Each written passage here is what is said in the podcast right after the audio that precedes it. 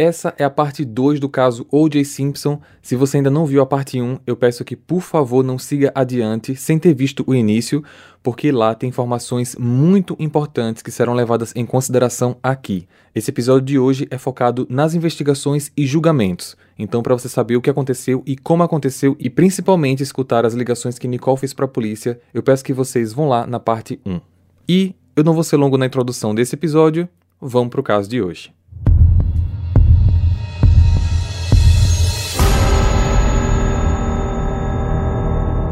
No dia 20 de junho de 94, ocorreu a audiência oficial onde esperavam que o Jay se declarasse culpado, mas ele surpreendeu a todos ao se declarar inocente.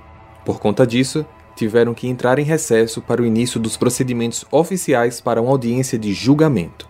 A advogada de acusação designada pela promotoria foi Marcia Clark, uma excelente profissional, com elevado número de ganhos judiciais e, aparentemente, para ela, este não seria um caso difícil. O sangue de O.J. foi encontrado na cena do crime, sangue de Nicole e Ronald foram encontrados no carro de O.J., além de sangue dele mesmo. Quase 3,5 km de distância da cena do crime, na casa do O.J., eles encontraram também gotas de sangue na calçada e dentro da casa. As análises de DNA foram feitas em laboratórios diferentes, e em todos eles foi confirmado o mesmo resultado. A quantidade de provas contra o Jay era simplesmente absurda, além das possíveis motivações envolvendo o histórico de agressão doméstica, física, psicológica contra Nicole e as diversas ligações de pedido de socorro que ela já tinha feito. Tudo apontava para o Jay, mas tudo precisava ser oficialmente apresentado e comprovado. O que tinha de diferente nesse caso de homicídio era o acusado, ou Jay Simpson um dos americanos mais famosos das últimas décadas.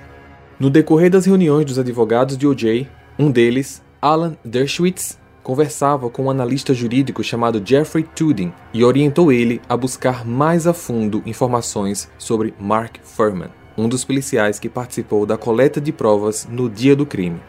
Jeffrey e sua equipe conseguiram achar um arquivo onde Mark entrou com um pedido ao Estado solicitando licença permanente do cargo de policial, alegando que, assumindo que tinha trabalhado em Watts, uma área de Los Angeles praticamente dominada pela comunidade negra, a mente dele estava preenchida de estresse emocional em decorrência de trabalho duro e consequente ódio adquirido por mexicanos e negros.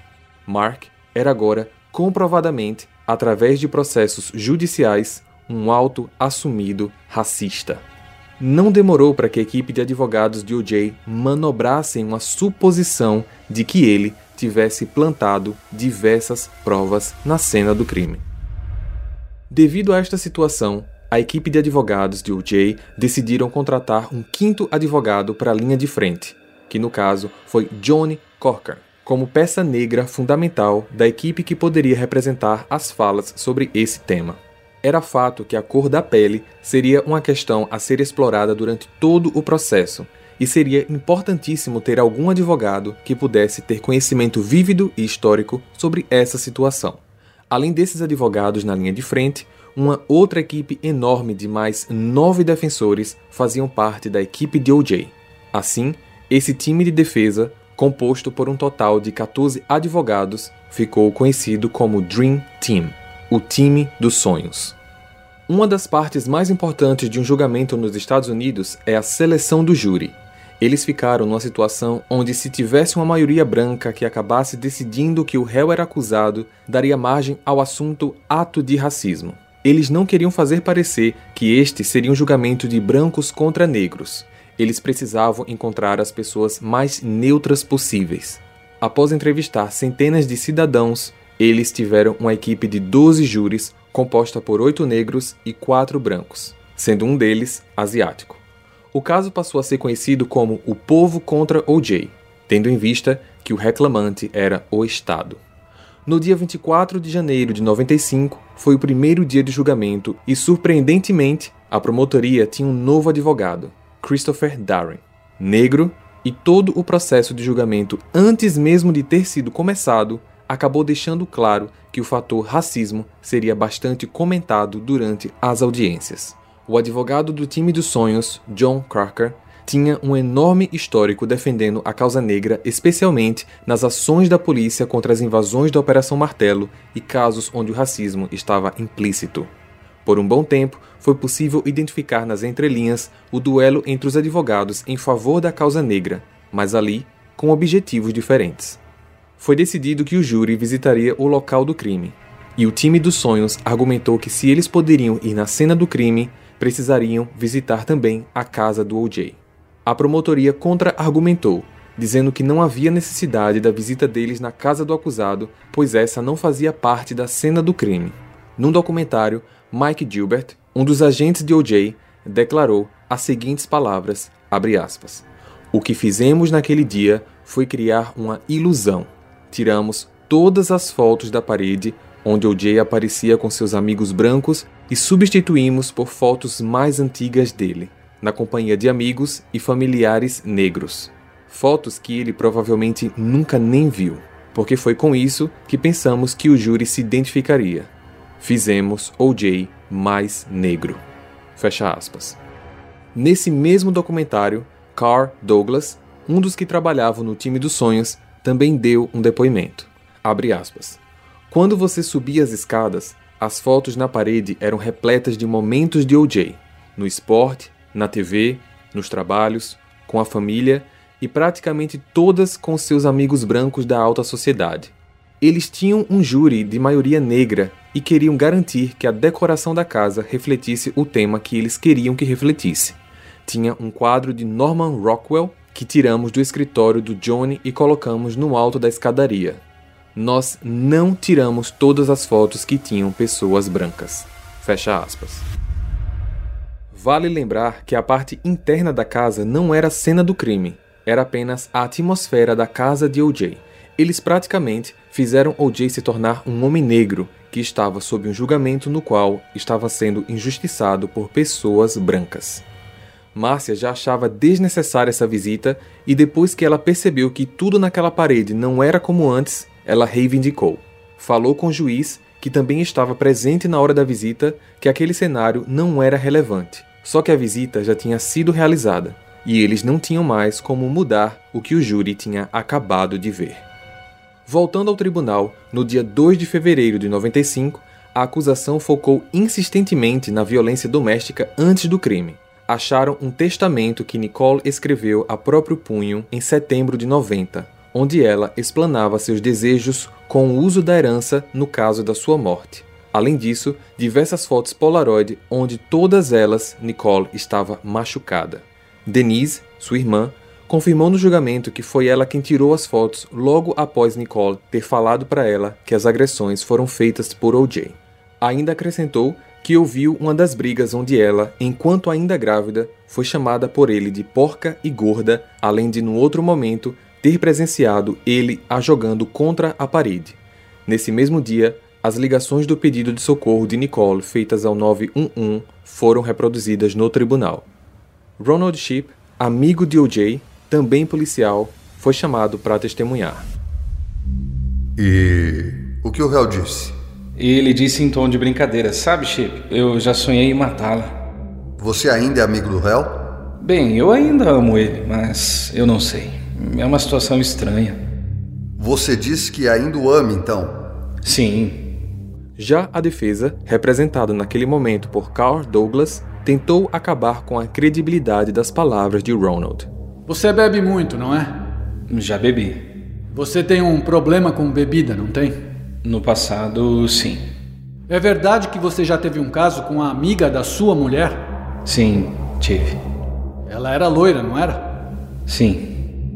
E quando você estava na casa dele, no escuro, com uma loira que não era sua esposa, você pediu para alguém que está hoje aqui no tribunal uma garrafa de vinho, não foi? Correto. Você não é amigo desse homem, não é? Bem, eu posso dizer que eu era como todos os outros, mais um servo. Eu, eu fazia coisas da polícia para ele, checava placas, licenças e etc. Então você não é o tipo de amigo para quem ele contaria um grande segredo, não é mesmo? Nada além do espancamento de 1989, quando ele precisou de mim.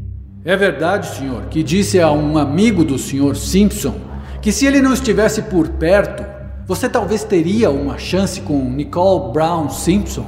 Não, eu nunca disse isso. Foi nesse momento que Ronald percebeu que as coisas estariam indo para um caminho que não condiziam com a verdade. As informações eram mentirosas. Em julgamentos assim, o réu apenas se faz presente por protocolo. Todas as ações são tomadas pelos advogados, mas nesse caso, era nítido ver O.J. ornamentando tudo, sempre conversando com os advogados e os orientando em determinadas ações. Durante as perguntas, Ronald percebia em O.J. um olhar e sorriso de satisfação de toda aquela situação. Sr. Douglas, espero que o senhor, por favor, verifique essas acusações. O senhor está me atacando. Isso é triste, O.J. Muito triste. Excelência, peço para apagar isso do registro. Ronald, por favor, se contenha. Ronald terminou seu depoimento com a seguinte frase: Eu não terei o sangue da Nicole nas minhas mãos. Eu durmo tranquilo à noite, ao contrário de outros. Ele foi claramente destruído pela defesa. A CNN cobriu o julgamento ao vivo. Mais de 100 milhões de pessoas acompanhavam o trabalho dos advogados, as apresentações das provas e os interrogatórios. A imprensa lotava o lado de fora do tribunal, a ponto dos advogados mal conseguirem passar quando saíam.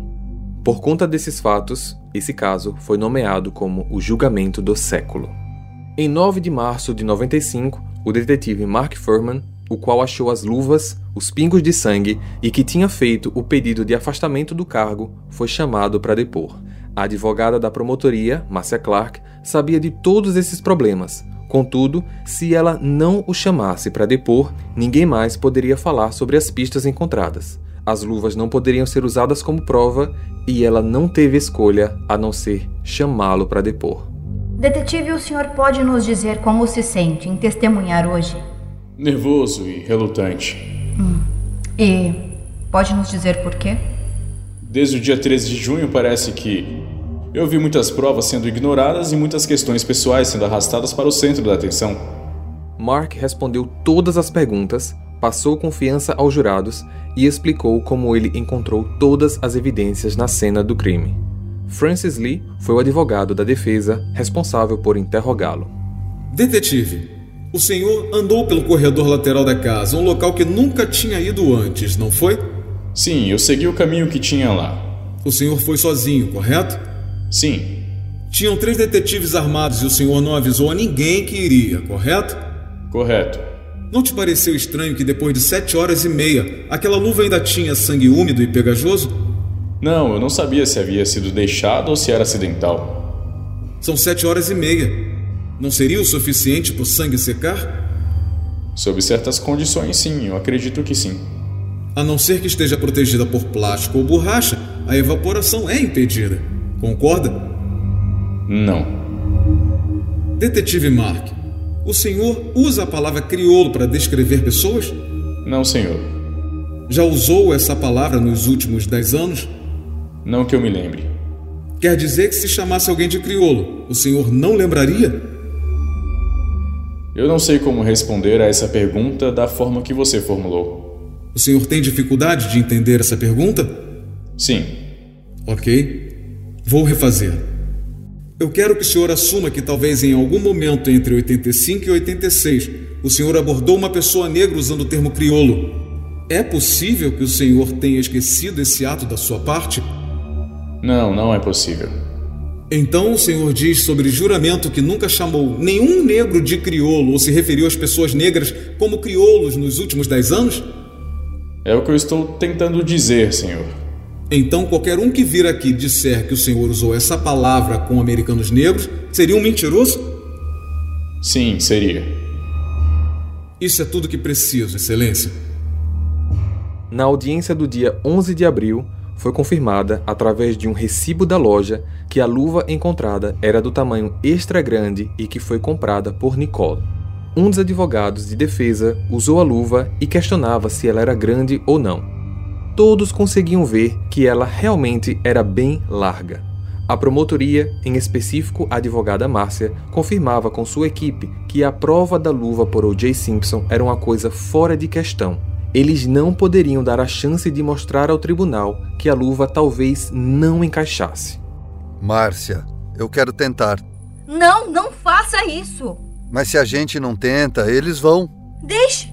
Deixe eles tentarem. Aí a gente mostra que isso não prova nada. Vai dar errado.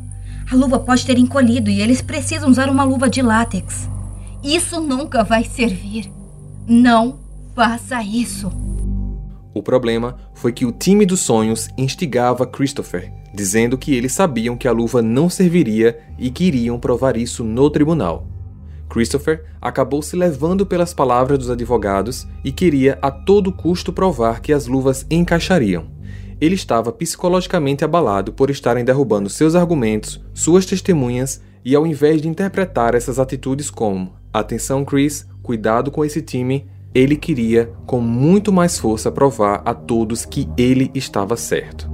Sem o consentimento de Márcia, ele solicita ao juiz que O.J. prove as luvas. Pelas imagens, é possível ver a cara de choque dela e logo depois a satisfação de OJ. Ele estava sentado quando recebeu a primeira luva para a prova, e assim que ele teve a primeira dificuldade com o encaixe, ele se levantou, sorrindo, e começou a mostrar a todos o problema com a vestimenta. Ele conseguiu chamar a atenção de todos naquele tribunal, provando que a evidência que deveria incriminá-lo não servia nele. Excelentíssimo, o senhor observou o senhor O.J. colocando as luvas? Sim, eu vi. O senhor já viu pessoas colocando luvas antes? Sim, já vi. Ele colocou as luvas de uma forma consistente com o que viu as outras pessoas fazerem? Protesto, Excelência. Aceito. Teve algo estranho na forma que o senhor O.J. colocou as luvas baseado em sua experiência? Protesto, Excelência. Aceito. Nada mais a declarar, Excelência. Márcia estava sem acreditar e Christopher, com a melhor das intenções, caiu no plano da equipe de OJ. Ele estava completamente destruído. Agora, aqui vai a informação sobre isso que só foi divulgada anos depois. OJ, conversando com um dos seus agentes, Mike Gilbert, falou que estava preocupado com a prova das luvas se elas acabassem encaixando pois isso pioraria a situação dele. Na época, O.J. tomava remédios para artrite e o não uso desse medicamento poderia deixá-lo com partes do corpo inchadas, incluindo as mãos. Mike acabou sugerindo que O.J. não tomasse os remédios por alguns dias e ele acatou. Deixou de se medicar por duas semanas. Mesmo sem as luvas, O.J. mal conseguia dobrar os dedos naquele dia. No dia 29 de agosto, os advogados de O.J. levaram ao tribunal 12 fitas cassetes com gravações de Mark Furman, aquele do pedido de afastamento da polícia e que, sob juramento, disse não se lembrar de ter se referido a negros com termos racistas. As fitas continham horas de gravação onde ele falava sobre suas atividades em campo. Elas facilmente conseguiam personificar em Mark o racismo, a desigualdade e a discriminação sofrida pelos negros ao longo de todas as últimas décadas, especificamente em Los Angeles. Apenas pequenos trechos das fitas foram tocados naquele dia, e assim, em 6 de setembro, ele foi chamado para depor novamente, só que agora todos viam ele como um mentiroso. Hey! Você se interessa por crimes reais, serial killers, coisas macabras e tem um senso de humor um tanto quanto sórdido? Se sim, você não está sozinho. Se você precisa de um lugar recheado de pessoas como você, venha conhecer o podcast Pátria Amada Criminal. Todas as semanas tentamos entender o pior da humanidade. Nesse processo a gente ri, chora, fica brava, fofoca, porque afinal de contas é assim que a gente fala quando está entre amigos. Suas novas melhores amigas trevosas estão aqui no Pátria Amada Criminal. Detetive Furman, o seu testemunho na audiência preliminar deste caso foi completamente verdadeiro? Eu convoco meu direito de permanecer em silêncio através do direito da quinta emenda. Você já falsificou algum relatório policial? Eu convoco meu direito de permanecer em silêncio através do direito da quinta emenda. Está sendo sua intenção garantir seu direito de permanecer em silêncio em relação a todas as perguntas? Sim. Excelência, um momento, por favor. Excelência, mais perguntas não servirão a propósito algum. Meu cliente já deixou claro que não vai responder nenhuma pergunta utilizando o direito da quinta emenda. Me permita apenas mais uma única pergunta, Excelência. Permissão concedida. Detetive Foreman, o senhor plantou ou produziu alguma prova neste caso?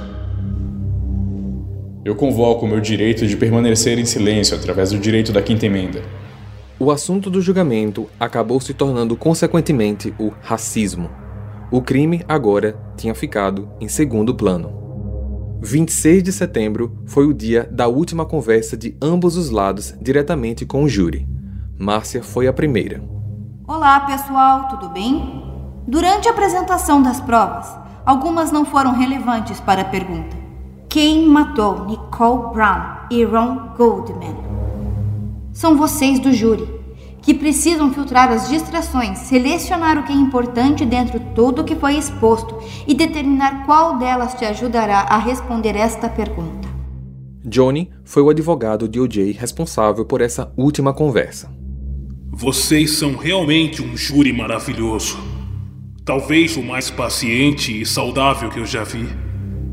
Em relação ao dia em que o Sr. Christopher pediu para que o Sr. O.J. colocasse as luvas e elas não serviram. Lembre-se dessas palavras. Se a luva não entrou, ele não matou. Ele também focou nos depoimentos de Mark Furman. Quando vocês entrarem naquela sala do júri, parte de vocês vão admitir. É, esse é só o jeito que policiais falam. Isso não é aceitável. Esse é o pensamento dessa comunidade. É por isso que essas coisas acontecem se você adota essa atitude. Um racista é alguém que pensa que tem poder sobre você, que pensa que pode fazer algo sobre você. Um policial é a figura mais poderosa do sistema judicial criminal. Ele pode tirar sua vida. E é por isso que isso precisa acabar. Parem de passar pano. Se vocês não pararem, quem vai? Vocês acham que o departamento de polícia vai parar eles? Vocês acham que a procuradoria vai parar eles? Vocês acham que a gente vai parar eles sozinhos? Isso tem que ser parado. Por vocês.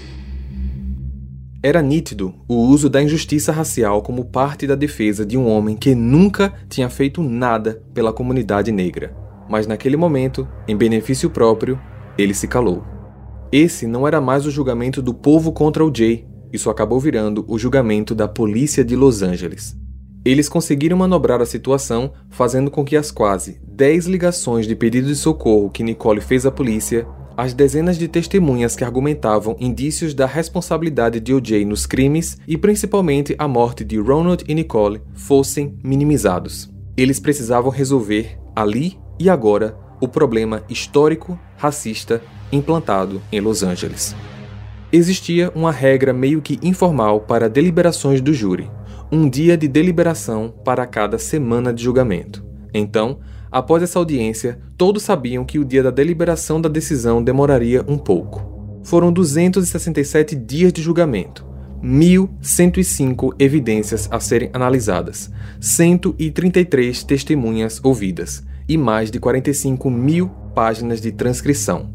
Durante todos os dias do julgamento, os jurados estavam isolados. Eles não podiam conversar um com o outro. Eles ficavam trancados em quartos de hotéis sob supervisão, sem telefone, sem televisão, sem jornal, com o intuito de não sofrer influência da mídia ou da opinião pública. Talvez o cansaço mental deles estivesse no limite e, por conta disso, no primeiro dia que todos se encontraram para a deliberação das opiniões, eles chegaram num consenso. Isso durou apenas três horas e meia, incluindo o horário do almoço. No dia 3 de outubro de 95, foi feita a leitura do veredito. Caso: O povo do estado da Califórnia contra Rental James Simpson, sob a referência PA 097211. Nós, do júri, achamos o réu, o Rental James Simpson, inocente do crime de homicídio em violação ao Código Penal, seção 187. Após a comemoração de OJ, um dos jurados se levantou e ergueu um dos braços com o punho fechado, expressando dentro do tribunal o movimento da resistência negra. Tudo parecia vingança. Eles agiram certo? Agiram errado? Quero lembrar que trazer esse tipo de resposta não é o objetivo do canal Arquivo Mistério. Aqui eu trago para vocês os casos e fatos como eles são. Você, com suas motivações, princípios e convicções, que pode chegar a uma conclusão pessoal sobre o caso. Mesmo com o veredito da inocência, Robert Kardashian, durante todo o julgamento, acreditou que o Jay não era tão inocente assim, mas lá cumpriu o seu papel de advogado para tentar defender o cliente. Após o caso, mesmo o Jay sendo padrinho da sua filha, Kim Kardashian, Robert nunca mais falou com ele. O.J. não foi bem recebido de volta ao bairro onde morava. Seus vizinhos já não olhavam do mesmo jeito. O xingavam o tempo todo Amigos de outros ciclos também se afastaram. Seus contratos foram sendo encerrados e sua vida ganhando anonimato. A única comunidade que o aceitava era a comunidade negra, e ele, aos poucos, foi se reaproximando das suas raízes. Posteriormente, a família de Ronald entrou com ação civil com o intuito de que pelo menos algum outro tribunal o condenasse pelo crime. As audiências foram feitas a portas fechadas, mas diversos fatos vieram a público. A acusação também apresentou praticamente todos os fatos já abordados nas audiências com a promotoria do julgamento anterior. Contudo, dessa vez, O.J. poderia sentar-se ao banco das testemunhas. Ele disse que o modelo de sapatos dos quais haviam pegadas na cena do crime eram, em suas palavras, feios para burro e que ele nunca os usaria. Só que existem diversas fotos dele usando esse mesmo modelo de sapato. Detalhe: era um modelo de fabricação limitada, apenas 300 unidades em todo o país. Achar alguém com o mesmo modelo de sapato, com o mesmo tamanho do calçado de OJ, na cena do crime se tornava uma possibilidade muito pequena. Ele se desencontrava com suas respostas, se perdia, se contradizia com argumentos anteriores e, por fim, a leitura do veredito desse julgamento foi que O.J. foi considerado culpado pelos crimes contra Nicole e Ronald. Ele foi responsabilizado em pagar uma quantia indenizatória à família de Ronald no valor de 33 milhões de dólares. Contudo, processos civis são apenas papéis. Pelo julgamento criminal, ele foi inocentado. Pelo julgamento civil, condenado. Por isso, O.J. poderia continuar livre em uma de suas reportagens, disse que não se sentia na obrigação de pagar qualquer quantia quando ele não era o real responsável pelos crimes. Ao mesmo tempo, com tantos contratos perdidos, O.J. conseguiu comprovar que não detinha mais essa quantia em suas contas e até hoje nunca pagou qualquer parte desse valor. Em novembro de 2006, 11 anos depois, foi anunciado que O.J. lançaria um livro sobre o caso seria uma versão hipotética, fictícia, dele sendo o responsável pelos assassinatos. A família de Ronald entrou na justiça reivindicando o direito da comercialização do livro, e como eles ainda estavam na lista de credores de O.J., a justiça determinou que a família tivesse o direito nas rendas das vendas dos livros. O livro se chama If I Did It, em tradução livre, Se Eu Fizesse Isso. A família de Ronald leu o livro e se posicionaram dizendo que não fariam alterações no conteúdo, pois o próprio texto parecia ser mais um desabafo de O.J., deixando entender nas entrelinhas que ele realmente foi o responsável. Com o uso de palavras e termos não claros, O.J. não assumiu que cometeu o crime, mas também, em momento nenhum, deixou claro que ele não cometeu. A única alteração que a família fez na republicação do livro foi a mudança na palavra if. Eles diminuíram essa palavra, colocaram dentro da letra i e aparentemente a capa do livro mostrava I did it.